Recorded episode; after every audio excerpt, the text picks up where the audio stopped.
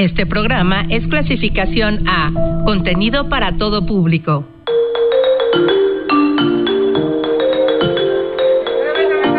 Asuntos que nos conciernen.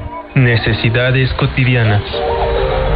Bienvenidos a Conexiones. Difusión, actividades, servicios. Todo lo que la universidad tiene para ti.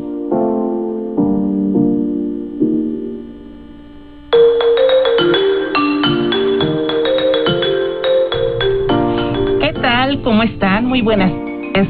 Sean bienvenidos a este espacio de difusión del quehacer de la Universidad Autónoma del Estado de México y su comunidad al servicio de la sociedad.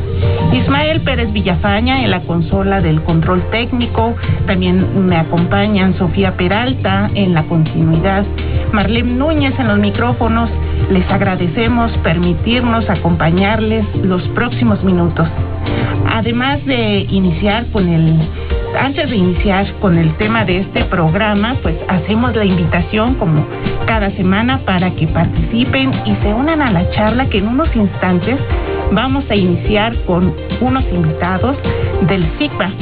Eh, así es que pues para que se pongan en contacto con, con nosotros y con nuestros invitados, les eh, ponemos a su disposición los siguientes, las siguientes vías de comunicación. El teléfono en cabina es el 722-270-5991 y para recibir sus mensajes de texto, mensajes de voz, disponemos de un número WhatsApp que es el 722 649-7247. Eh, también contamos con un correo electrónico que es conexiones99.7 arroba gmail.com y en Facebook nos encuentran como Conexiones. Nos dará mucho gusto recibir sus comentarios, preguntas y sugerencias. Bienvenidos a esta emisión número 16 de Conexiones.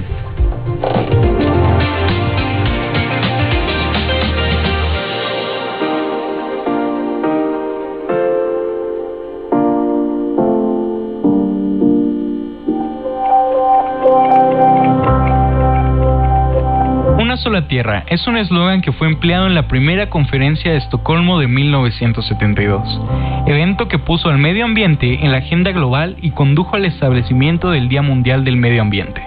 A partir de 1973, un país diferente cada año auspicia la celebración. El Programa de las Naciones Unidas para el Medio Ambiente se encarga de organizar y coordinar la celebración anual. 50 años después, Suecia acogió Estocolmo más 50.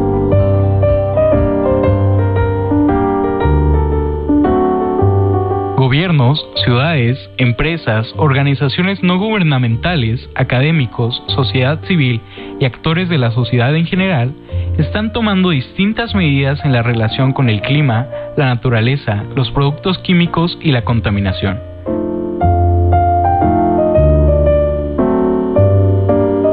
Lo anterior puede visualizarse en el mapa disponible en el portal de la celebración de este año. En él se pueden visibilizar acciones que se están tomando en prácticamente todo el mundo.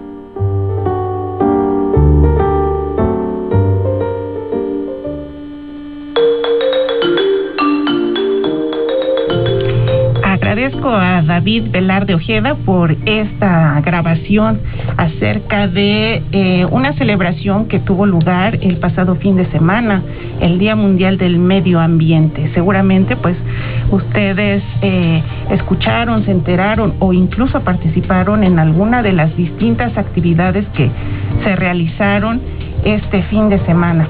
Pues bien, una de las eh, uno de los eh, medios para poder difundir estas actividades, estas acciones que se han emprendido eh, con miras a pues procurar un, eh, la protección y la restauración de nuestro planeta es justamente el portal de el portal oficial de la ONU eh, sobre el medio ambiente, donde pues se cuenta ya con un registro mayor a los 5.700 eh, eventos y acciones que distintas, eh, pues distintos actores, incluidos los gobiernos, eh, organizaciones de la sociedad civil eh, emprendieron y están llevando a cabo en favor de, de este cuidado y esta procuración por nuestro planeta. Pues hoy en día justamente nuestro planeta afronta preocupantes problemáticas. Eh, una de ellas pues es la contaminación ambiental y sus efectos radicales en el aire, la tierra y el agua. Se suman los efectos del acelerado calentamiento global en la pérdida del hábitat al grado de impactar a más de un millón de especies que ahora se encuentran en peligro de extinción. La biodiversidad de nuestro país es muy vasta. Contamos con más de 5.000 especies de vertebrados. ¿Lo sabían? Nuestro país ocupa el segundo lugar mundial en reptiles, el tercero en mamíferos y cuarto en anfibios. Pues bien, para ahondar más en este tema, vamos a dar la bienvenida a nuestros invitados en esta emisión. En primer lugar, doy la bienvenida y saludo con mucho gusto a la doctora Jareni Pacheco, quien es maestra en ciencias en conducta y bienestar animal por la Universidad de Edimburgo, Escocia, y eh, actualmente pues es investigadora del Centro de Investigación en Ciencias Biológicas Aplicadas, SIGBA, de nuestra universidad, área donde también se desempeña eh, pues como responsable del Departamento de Investigación y Estudios Avanzados. También me da mucho gusto saludar y recibir al doctor eh, Arturo Benebra Muñoz, quien es profesor investigador de tiempo completo de nuestra Facultad de Ciencias. Él es investigador que pertenece al Sistema Nacional de Investigadores Nivel 1. ¿Cómo están, doctores? Bienvenidos. Muy buenas tardes. Hola, hola, buenas tardes. No sé si, nos escuchamos bien. Sí, sí, los escuchamos perfectamente. Muchas gracias por estar en los micrófonos de Uniradio. No, pues gracias a ustedes por la invitación. Eh, a lo mejor vamos a fallar un poquito porque no los escuchamos tanto, entonces voy a tratar de, no sé si se falla de aquí, del internet, pero estamos tratando de escucharlos un poco. Perfecto. Eh, nosotros sí los escuchamos muy bien, doctora. Eh, ¿Sí? ¿Sí nos escuchan bien? Ya, ahora Excelente. Bien, pues vamos a iniciar nuestra charla. Eh, para empezar, eh, ¿nos pueden comentar cómo se estudia la biodiversidad? Ok, eh, bueno, buenas, buenas tardes a todos, a todo el público. Gracias por la invitación de Uniradio. bueno, acerca de lo que de lo que nos preguntan en, este momento, la biodiversidad puede estudiarse en diferentes o de diferentes formas de acuerdo al nivel de organización biológico del que estemos hablando. Si se trata esta biodiversidad desde el punto de vista genético o, a nivel génico, pues se pueden utilizar métodos, metodologías moleculares o de biología molecular. Si se estudia, por ejemplo, esta biodiversidad a nivel ecológico, hablando de ecosistemas, pues se pueden aplicar eh, teorías ecológicas o metodologías propias de la ecología.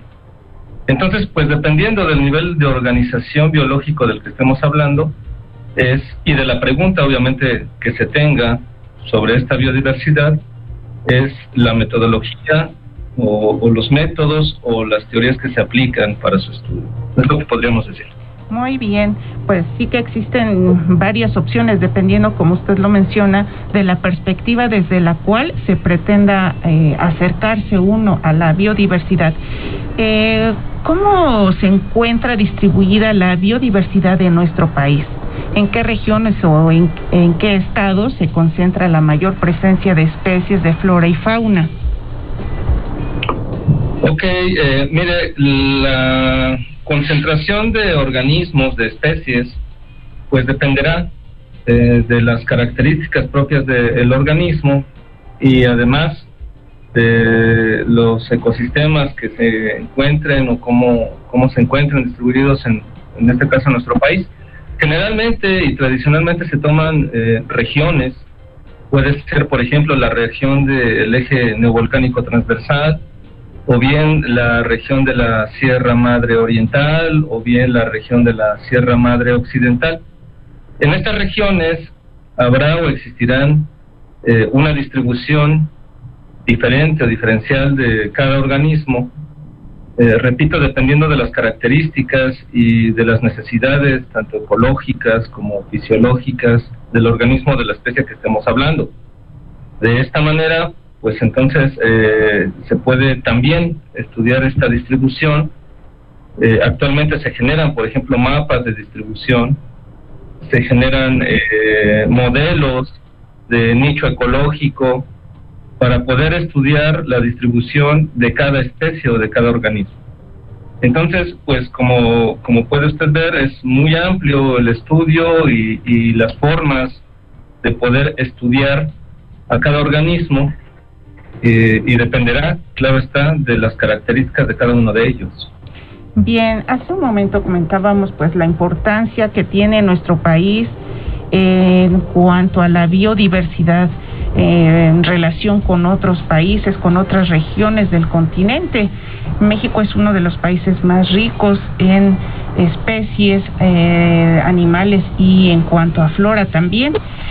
Actualmente, ¿cuántas especies animales se han cuantificado en, en nuestro país?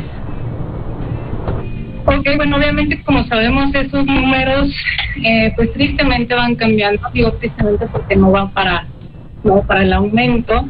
Eh, y bueno, yo creo que como acabo de mencionar, pues sí, México es un país mega diverso. Eh, digo, se sabe que en el mundo sí hay, no sé, más de 37 mil especies, ¿no? Que están en peligro de extinción.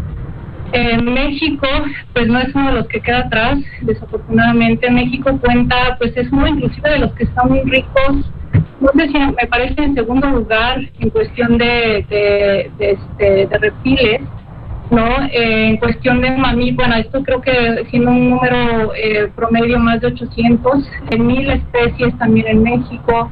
Eh, en cuestión de, me parece que ocupa el quinto lugar en, anfibios, este, y en estos se mencionan arriba de 300 en cuestión de, ranas y demás. ¿no? Entonces sí se puede ver, por supuesto, la riqueza que existe en México, eh, pero muchas de estas, como le decía, de la extinción que está habiendo, eh, incluso de las especies por ahí principales, pues entran los reptiles que están en cuestión de México también, entran eh, también los tiburones y playas que México también por ahí cuenta con un pan importante, y sobre todo lo de los arrecifes, ¿no? Entonces, esta es la parte también fue este, pues, desafortunadamente cada día este, se va perdiendo.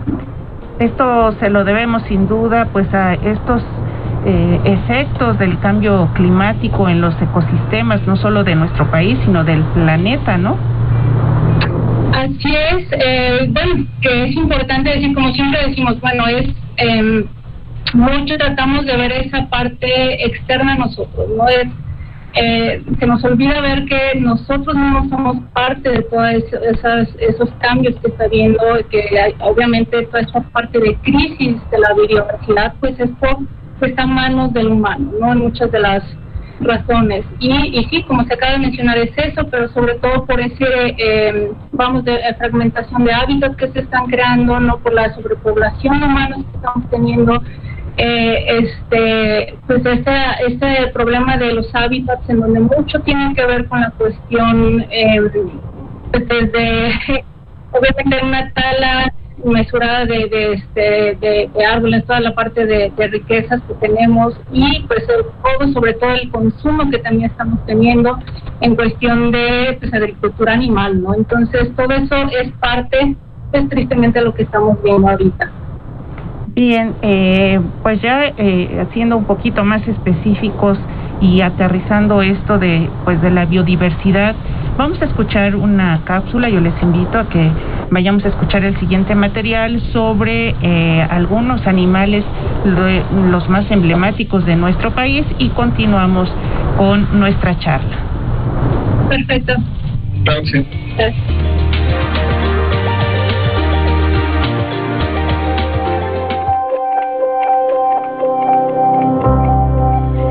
México es un país con una amplia biodiversidad. En sus bosques, selvas, desiertos, montañas y ríos habitan gran cantidad de animales.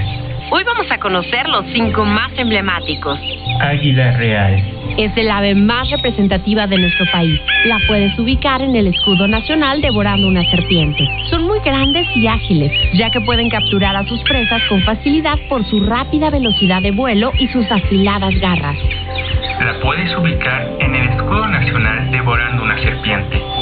Ajolote. Reconocido por su apariencia de renacuajo y sus tres branquias a cada lado de la cabeza, se ha convertido en un símbolo de la nación. Una de sus características más sorprendentes es su capacidad de regenerar un miembro perdido. Ocelote. Aunque similar al jaguar, el ocelote es más pequeño, esbelto, con orejas redondeadas. Pasa la mayor parte del día trepado en las ramas de un árbol. Y solo baja por las noches a cazar. Xoloitzcuintle. Su nombre proviene del náhuatl, que significa perro extraño. Se caracteriza por casi no tener pelo en todo su cuerpo, con la piel oscura y arrugada. En la época prehispánica se creía que estos animales guiaban las almas de los muertos en su recorrido por el inframundo. Chapulín. Su característica principal es su capacidad de saltar y de cantar al frotar sus alas. Su nombre se encuentra en uno de los parques naturales más grandes de la Ciudad de México, el Cerro del Chapulín o Chapultepec.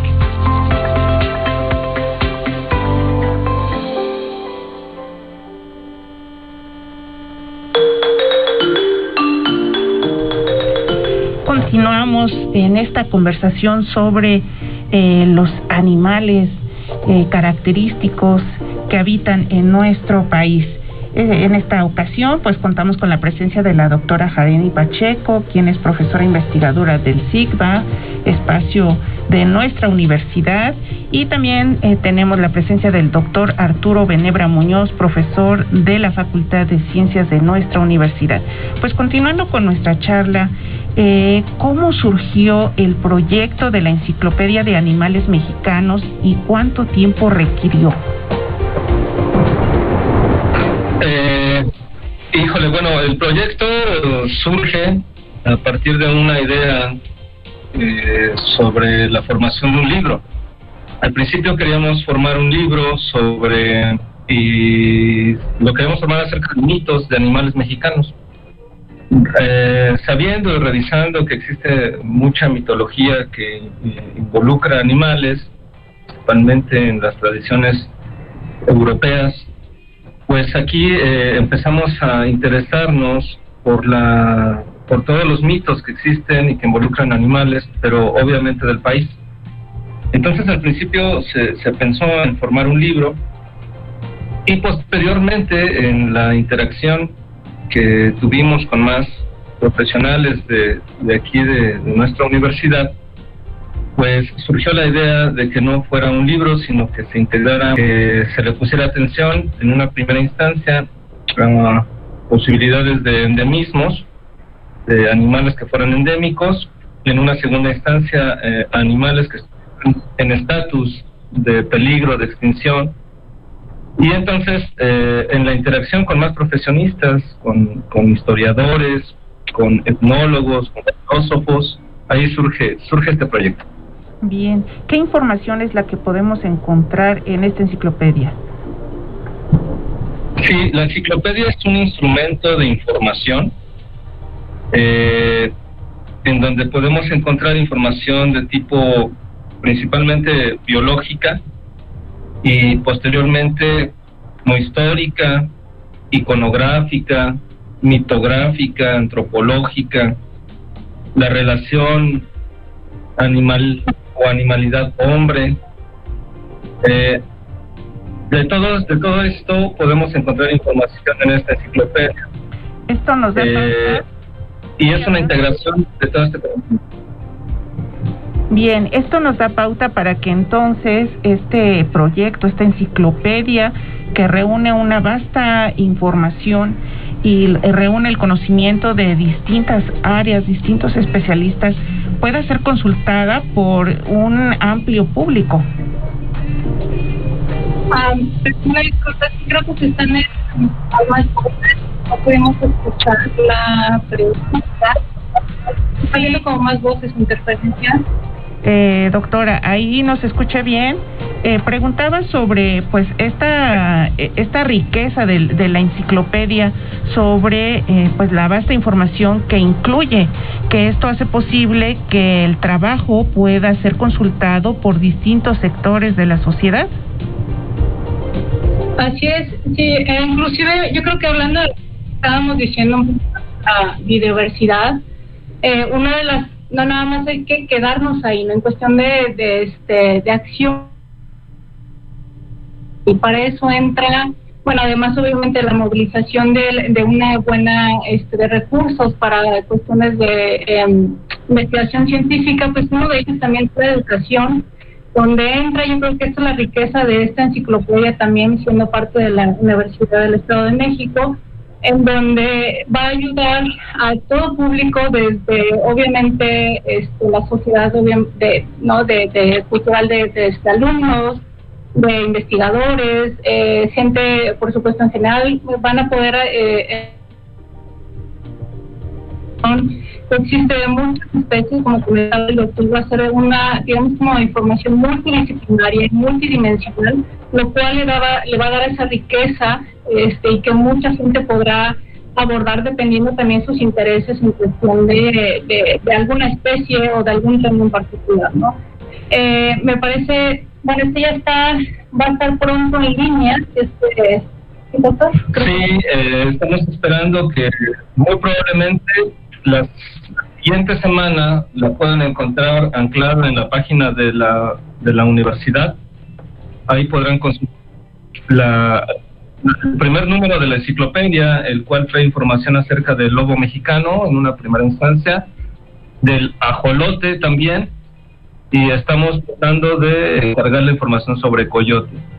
Entonces, a partir de la siguiente semana, muy seguramente podrán consultar eh, esta enciclopedia en la página de la universidad.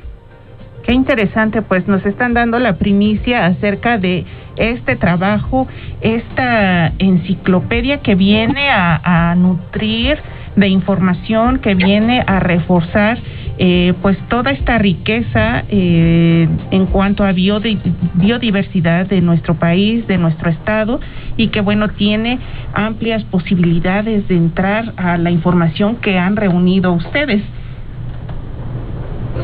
Así es, eh, se extiende claramente la invitación. la enciclopedia está dirigida a todo público y podrán encontrar información eh, especializada, tratada por especialistas como el caso de aquí de la doctora Zareni, que ha escrito un ensayo muy bonito sobre el lobo mexicano, se lo recomendamos que lo consulte. Muy bien. Eh, además del formato digital, ¿habrá otra, otros formatos disponibles? Como cualquier persona, en el sentido amplio enciclopédico, pueda consultarla y se pueda llevar algo de ella, ¿no? Entonces, eh, así está diseñada y, a partir de la siguiente semana la invitación es que se metan a la página de la universidad y, puedan encontrarla ahí. Excelente. Sí, sí también yo creo que, complementar un poquito diciendo que además de que va a estar súper interesante, como se abordan muchos temas tanto actuales, por ejemplo, de algunos especies, eh, a lo mejor cuáles son las amenazas actuales de esas especies o la histórica, o hablando cuestiones también de antropología o cuestiones de culturas en la parte prehispánica, qué sucedía con algunos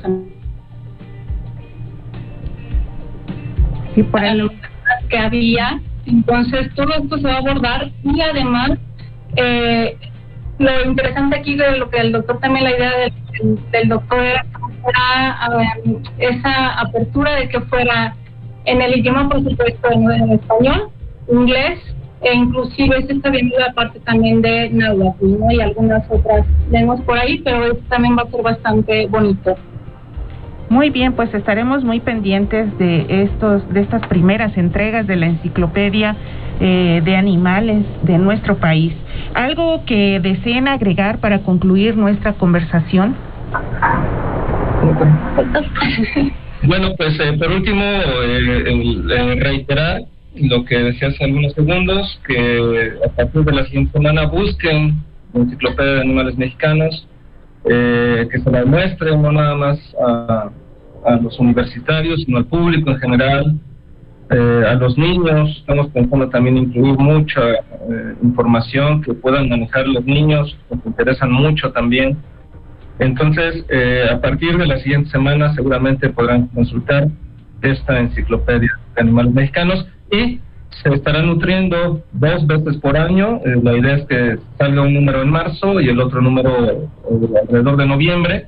En noviembre tendremos la segunda entrega Estamos pensando en, que podemos incluir, por ejemplo, eh, al Cholo en este mes de noviembre, de acuerdo a la cuestión de muertos, tal vez al Cholo, tal vez al Colibrí. Entonces, eh, consulten la, página de la Enciclopedia de Animales Mexicanos y eh, inclusive se extiende también para las personas que estén interesadas en unirse al equipo de colaboradores que ahora tenemos, también se extiende la invitación, claro que sí. Muy bien, doctor, pues agradecemos la participación de la doctora Jareni Pacheco, profesora investigadora del Centro de Investigación en Ciencias Biológicas y Aplicadas de nuestra universidad, y también al doctor Arturo Benebra Muñoz, profesor de tiempo completo de la Facultad de Ciencias de nuestra universidad.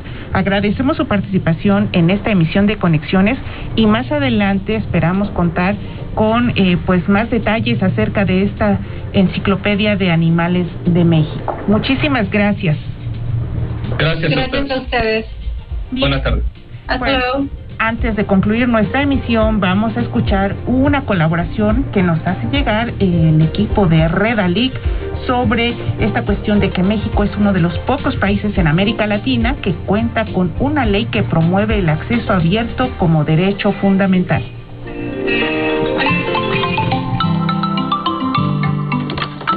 Sustentabilidad. Ciudadanía. Migración Artículos de producción científica. Acceso abierto. Redalic.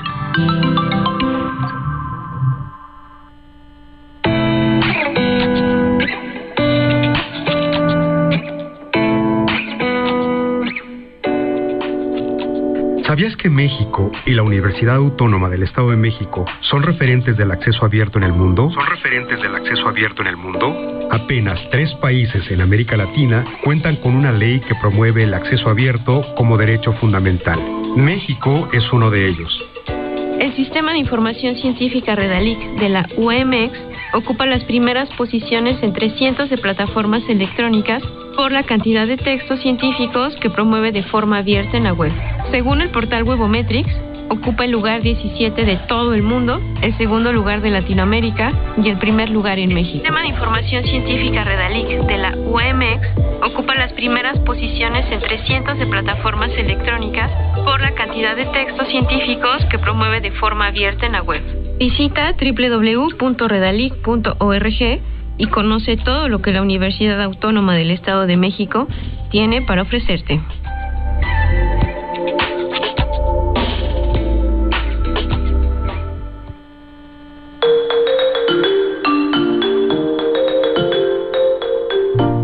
Así como llegamos al final de esta emisión de Conexiones.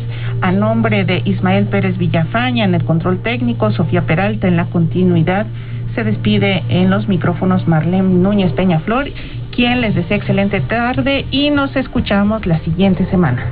Hasta pronto.